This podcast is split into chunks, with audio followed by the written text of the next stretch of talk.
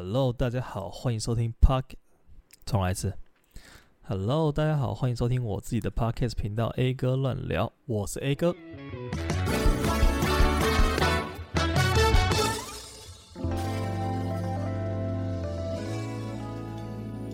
OK，现在是七月了，然后在今天的节目开始之前呢，我想要跟大家分享一个呃，算是好消息吧，那就是。我那天回去看了一下我这个频道，应该说我这个节目的这个第一集发布的时间什么时候？因为我总觉得好像诶，时间已经过了一段，就是已经有一段时间了这样，所以我就回去看了一下。结果我发现我们的第一集是在去年，也就是二零二二年的八月七号上传的。那那一集是第零集试播集，意味着什么呢？意味着再过差不多一个月，也就是呃从现在到。呃，可能三四集之后，或者是两三集之后，或者是一两集之后，取决于我这个月的更新频率。对，大家应该有发现，其实我最近有点变成双周更新的一个这个这个进度，但没关系，反正呢，就是我们的一周年快要到了，那我就想在想说，一周年到底要做一些什么事情？因为感觉呃，我可以成功的活过这一年，然后做了四十几集的 podcast。也算是一个小创举吧，就至少我坚持了一年了，就是不管有没有停更，或者是有没有呃偷懒，我都是把这个内容做好做满。那呃，我就在想说，在八月七号的时候，我可以来做一个小小的活动。我现在目前的想法是做一个直播了。那为什么要这么提前来宣布这件事情呢？为什么不？到快到的时候才来公布呢？那是因为我想要做一个小抽奖。那这个抽奖的内容呢，我想要只让我频道呃，就是我这个节目的人知道而已。就是我不会在我的任何的社群软体上面，就例如说 Instagram 啊，或者是我自己私下跟别人这样子宣传什么的，我不会。就是只有你们现在听到这一集的人才会知道，就是有这个抽奖活动。就一方面也是要就是感谢大家一直以来支持，因为我知道大家应该很多。呃，都有在持续的关注我这节目，那当然我非常感谢。然后，呃，下个月应该说是这个月底了，七月二十七号的时候，我人会去韩国，然后加日本，就我要去一个很疯狂的玩个十二天。所以说，在那个时候，我会去找很多的礼物，可能三份、四份、五份吧，就是。取决于我到时候看有没有看到一些有趣的东西，然后我就想说，呃，把国外的东西带回来，然后送给有听我的频道的观呃听众，一直讲频道跟听众，对不对？好，反正就是这样，就是这个好消息来宣布给大家，就是我们频道快一周年了，然后为了感谢各位有在有在收听我频道的人。就非常感谢，所以说我要来办一个一周年的活动跟抽奖，然后到时候应该是没有意外的话了，应该就是会用一个直播的形式。大家如果有在关注我去，呃，应该是今年过年的时候，那个时候做了一个新春直播，其实应该会有点像那种感觉。但是我会不会找来宾，到时候再看看，就是有可能会，有可能不会，因为毕竟对大家不一定有空嘛。好，反正就是这样。然后至于抽奖办法呢，抽奖办法我可能。呃，更详细的内容我会打在下面的资讯栏。那没有意外的话，就是你们从这一集开始的之后几集都可以留言，然后就是留言去说，哎，你是什么时候？例如说，你第一次是什么时候入坑到 A 哥乱聊这个频道这个节目的？然后，呃，你有没有什么想对我说的话？然后就最后就打一个说，呃。呃，A 哥加油之类的，你就有这个抽奖的资格，反正就是很随便啦。然后详细的我会打在下面，就是详细的抽奖资格。那基本上就是你从这集开始，这集应该是没有意外的话，第四十集，然后的四十集之后的每一集，一直到我们抽奖之前，你有留言到相关的内容，然后我都会把你算在这一个奖池里面，然后我们一个人就一次抽奖机会这样子，对。那应该不会有太多竞争者，因为呃，我可以跟大家公布一个数据啦，就是我长期在收听这个节目的人，目前看样子是每一集平均会有二十七个，那就是二十七分之三或者二十七分之五，这个几率我想应该是蛮大的。然后如果你想要得到我这个这个日韩之旅的伴手礼的话，就欢迎来留言，然后一起来共襄盛举这个一周年的活动，对。好，那其实我自己还蛮蛮期待的，因为我也不知道到时候会去买什么东西。我其实有看的蛮多，就是日本，应该日本很好买吧？韩国感觉都是一些美妆相关的用品，但是因为我这个呃节目其实比较多女生在听，所以要不然买那种很当红的韩国美妆，感觉应该也有机会送出去。我也不晓得，如果你刚好是一个。就是一个钢铁直男，然后 刚好被我抽到的话，那你到时候就不要选那个礼物就好了。对，应该是应该是一件蛮大众，然后蛮生活化会使用的东西。其实大家可以给我一些建议，例如说你可以在下面许愿，就是呃我是你长期的听众啊，我想要抽到什么东西啊，就是你不要说什么 Panasonic 的电视之类的，应该尽量你们的菜单我会帮你达成这样。对，好，总而言之呢，就是如果你还会呃有什么想说的话，都可以跟我讲。然后这就是我们一周年的活动哦。对了，还有说，因为最近真的看到超级多人，超级超级超级超级超级超级多人去，不管是韩国也好，去日本也好，我身边可能就有差不多四五组，甚至是五六组吧。就是可能朋友的朋友或者是 IG 看到的动态，反正打开就是在日本啦。然后最近听说是超级热，然后超级多人，因为尤其又要暑假了，所以人应该会更多，然后更热。那你们有从日本玩回来的，尤其如果是去东京的人，因为我这次想要去东京，然后我的行程都还没有规划。其实我照理来说应该要在，例如三四个月之前，因为机票好像是。呃，三月多的时候，还四月多的时候就定了。但是呢，我就是只有把几个零星的景点排出来，因为我在二零一九的时候已经去过一次东京了，所以我就想说，嗯，东京好像就是那样。但是，呃，要我再去一次，我也是非常乐意的。毕竟，就出国玩，每一次体验都会不一样。所以说，如果你有去到东京，然后有吃到特别好吃的店，尤其是吃到特别好吃的店，因为我之前两次去日本的经验，我都是没有特别安排呃吃东西的行程。那这就很奇怪了，因为我自己是一个非常爱吃的人，然后我竟然 没有安排到去找一些探店啊，去找一些很好吃的，例如说有一些我最近在 IG 看到什么，有一个日本的很屌的汉堡排专卖店哦，我想说这种店我居然就是它看起来超好吃，我居然没有去吃，然后还有什么呃，例如说很厉害的那种甜点啊，或者是很厉害的那种隐藏在巷弄里面。这种百年老店之类的，反正我就是非常对那东西非常有兴趣。就除了景点之外，吃东西，如果大家最近有去日本，或者是刚好你有看到，你可以你也可以在下面推荐给我，我真的非常乐意。然后如果我去了，然后到时候我也可以在节目里面跟大家分享一下我整趟的这个旅途的嗯一些小故事，应该会发生一些不错的有趣的故事吧。对，如果没有再发生故事的话，我的这个节目也快要 也快要没有话题了。好，反正就这样。然后顺便来就是预告一下好了，就是我之前前面有在跟别人呃跟不是跟别人啦，就是跟你们讲说，我有在计划要做一个系列节目，然后那个系列节目可能内容会比较多，是环绕在呃职业相关的一些杂谈。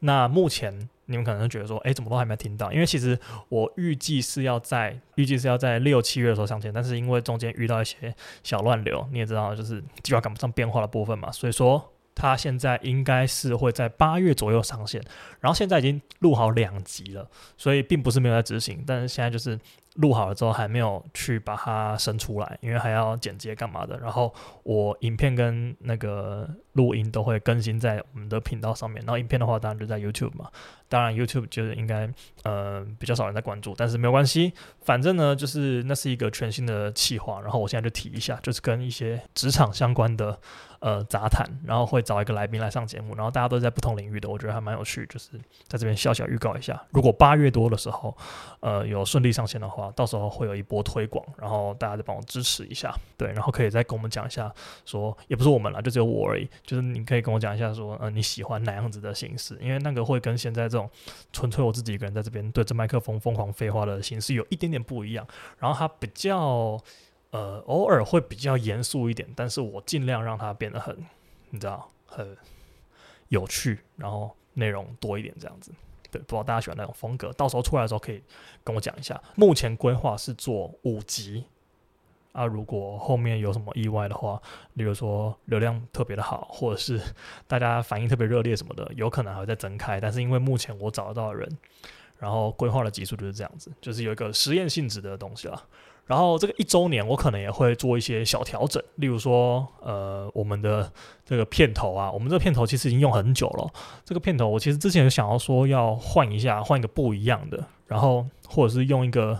呃比较正式的，就找人做一首音乐还是什么的。对，就是如果你是这方面的才能的人的话。就是如果你刚好是听众，然后你又又会写歌干嘛的，你说不定可以给我一个 B，然后我就是在前面乱哼一通这样子，然后做成一个那个片头，感觉蛮不错的。然后还有中间我也想要设计一些，例如说，因为我有时候觉得我转场太硬了，你知道吗？就是现在讲完一个话题，然后要讲下一个话题的时候，就说。哎，话又说回来，就是你知道这种很像那种很多年前的什么八零年代的那一种电视剧，然后你要硬切下一个场景，你就说，哎，话说你们有没有知道什么什么什么什么怎样怎样的？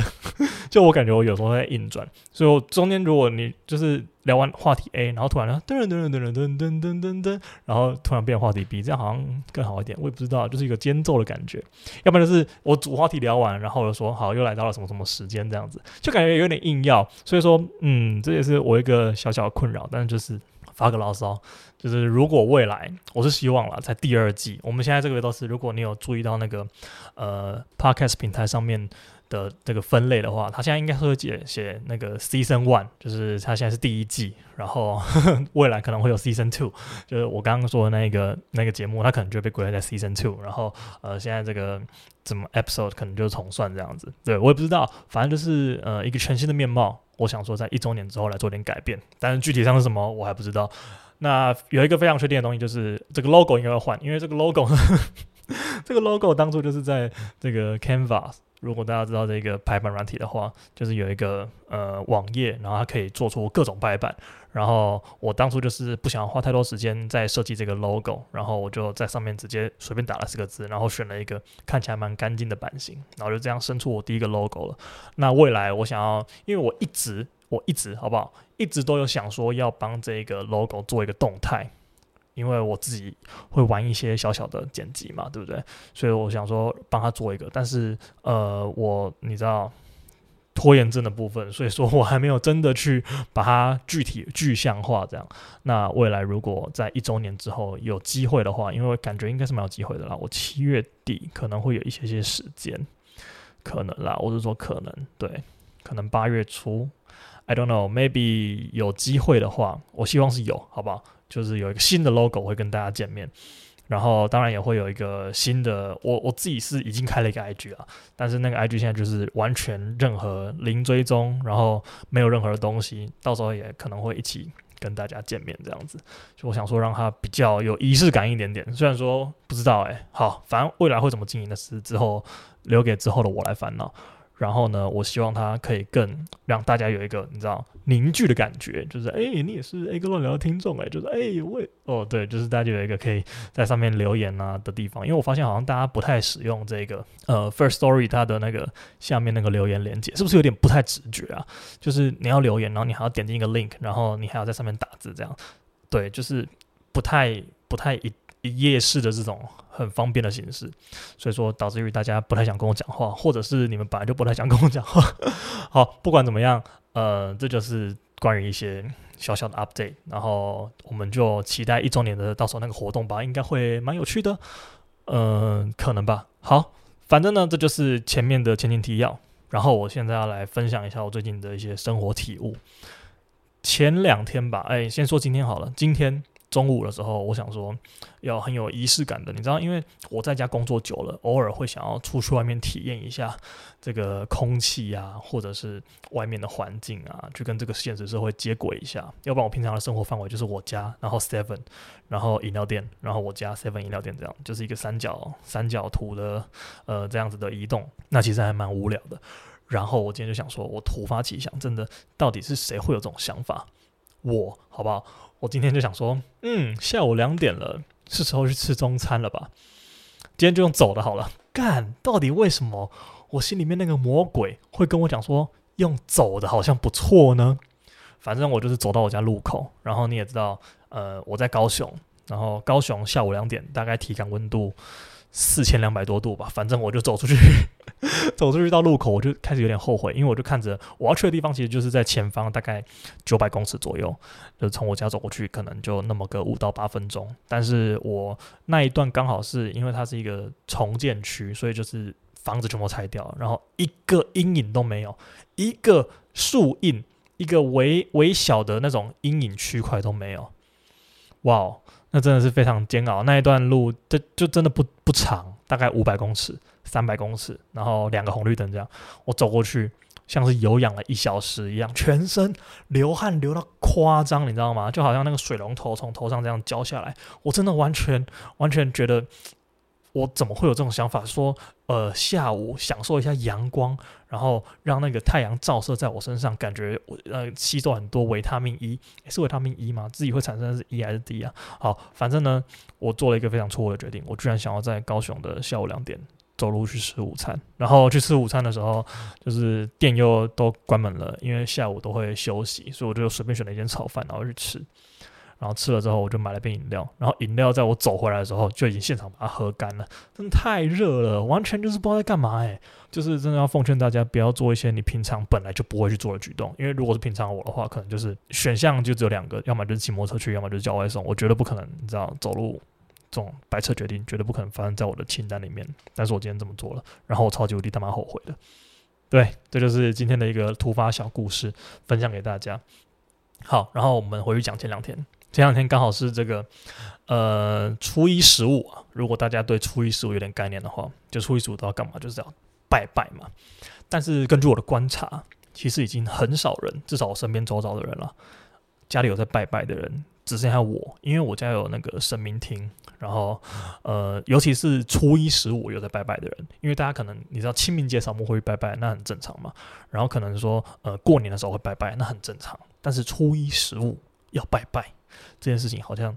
我很少听人家讲说他们有这个习惯，因为很多人都是现在都住大楼嘛。那住大楼，你应该不太会再摆一个神明桌啊，或者是呃特别再敲一个空间，在阳台烧金纸什么的，我觉得不太会啦。就现在大家房子都已经那么小，你还要弄一个空间，应该不太方便吧？对，反正我家就是有一个神明厅，然后呃有在拜拜这样子。然后因为平常这些事情都是我爸在处理的，因为我爸就是会在。呃，他都很早出门，什么六七点之类的，因为他上班地方比较远，所以他很早就要出门了。然后初一十五的时候，他就会很早，例如说五点多，那时候我根本还没起床，五点多他就去拜拜，然后拜完之后就出门这样子。啊，因为初一十五就是一个例行例行公事嘛，就是每个月都会来个两次，所以说也不是那种呃准备一大堆菜呀，然后要什么很多仪式什么的，反正就是一个简单的拜拜，对。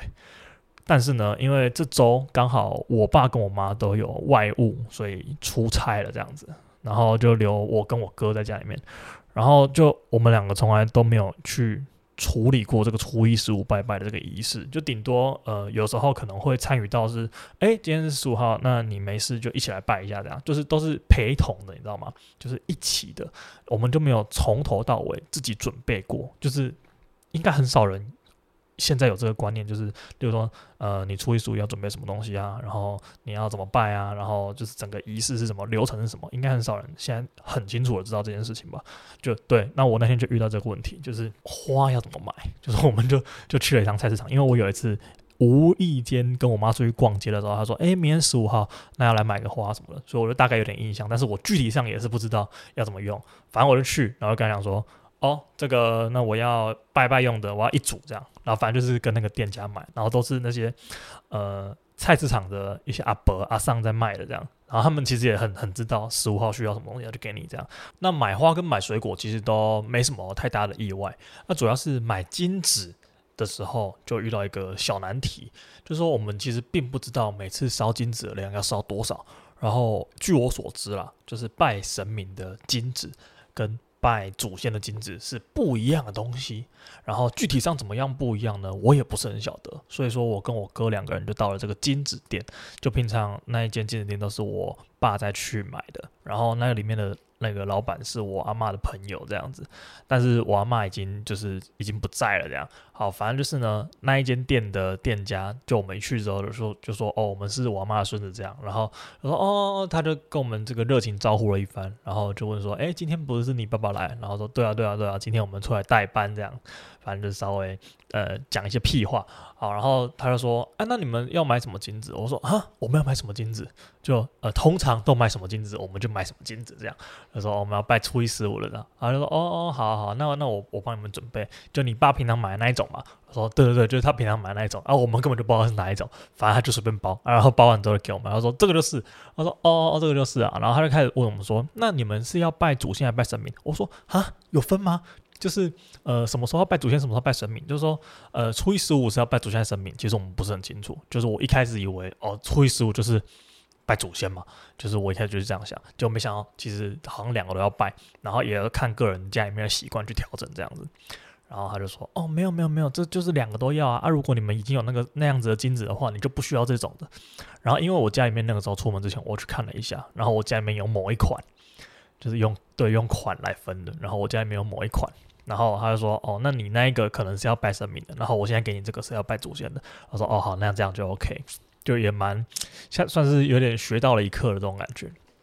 然后那个时候就，因为我们原本以为只要拜祖先而已，所以我们的水果的数量就已经先买了一呃三种，然后就是全部要佛祖先的，但没想到说要拜神明这样。然后他说：“哈，真的假的？那我们现在水果缺一个。”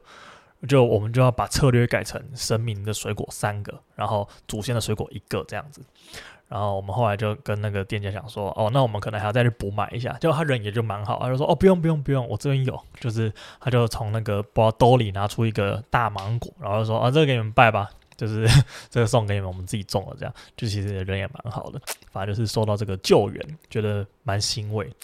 那最后就回来拜拜，然后回来拜拜的时候，其实也蛮。尴尬，就是因为我们不知道要怎么摆，你知道吗？具体上，因为之前都有有把贡品拿下来收下来的经验，但是我没有把贡品摆上去的经验，所以说把它摆好之后呢，然后我们就稍微把它拍照起来，然后就传去问我爸这样子，说这样子对不对？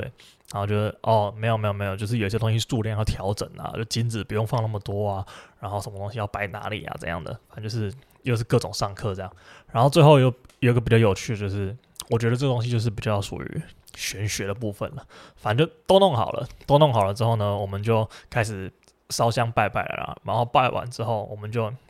想说，哎，这个东西，因为我们这样第一次处理，不知道符不符合我们这个祖先跟神明的要求，所以说我们就决定来用一个呃最传统的方式，就是跋杯，跋杯来问一下瓦工，这个今天的摆设满不满意？好，反正我们就是 把那个杯拿出来，然后过个香炉，那我们就来问，我就是问说，哎，阿公啊，我们第一次处理这个初一十五的祭拜事宜啊，那请你指示一下，如果你觉得今天这个摆设是正确的，OK 的话，你就给我一个圣杯，这样就是也是蛮搞笑的一个小环节。好，反正我们就跋杯了，然后跋杯之后就出了一个醒杯，就其实我觉得这东西就是蛮蛮灵性的。因为它它就是一个，要么就是圣杯，要么就是没杯，要不然再再不然就是笑杯，就只有这三种可能而已嘛。然后呢，它每一次都可以给出很合理的答案，就是因为它都是一个 yes no question，然后你不太可能会遇到一个很没有逻辑的时候出现，就是它要给你一个很不确定的时候，它就一定是笑杯。它不会是一个好或不好，就是如果大家有兴趣的话，可以听一下我之前有分享一个我们在神明厅抓老鼠的神奇的故事，我忘记是第几集了，反正你们可以找一下，往前翻一下，应该就有了。好不负责任的这个 podcaster，好随便，反正呢那个时候我们就问，然后就想不会这样，然后有时候我们为了要确定可不可以烧金纸，我们也会问说啊这样子有没有吃饱，或者是。那个要不要来烧金子了？然后也是一样会问说，呃，要呃 yes no 嘛，然后他就会给你圣杯或者是不不会这样子。然后这种时候也都还蛮准确的。有时候就是拔了之后，呃，发现不行，然后不行的时候就会去问说，啊，是不是桌上的摆设不正确？然后你拔了，然后可能是圣杯，然后你就去调一下，然后调完之后就说，那现在这样可不可以？然后你拔了，他就会说可以，就很神奇耶。就我发现，他真的好像是用这个东西来跟你沟通。我觉得 信或不信啦，但是我自己是觉得还蛮每次都还蛮灵验的。尤其跟你讲，尤其是在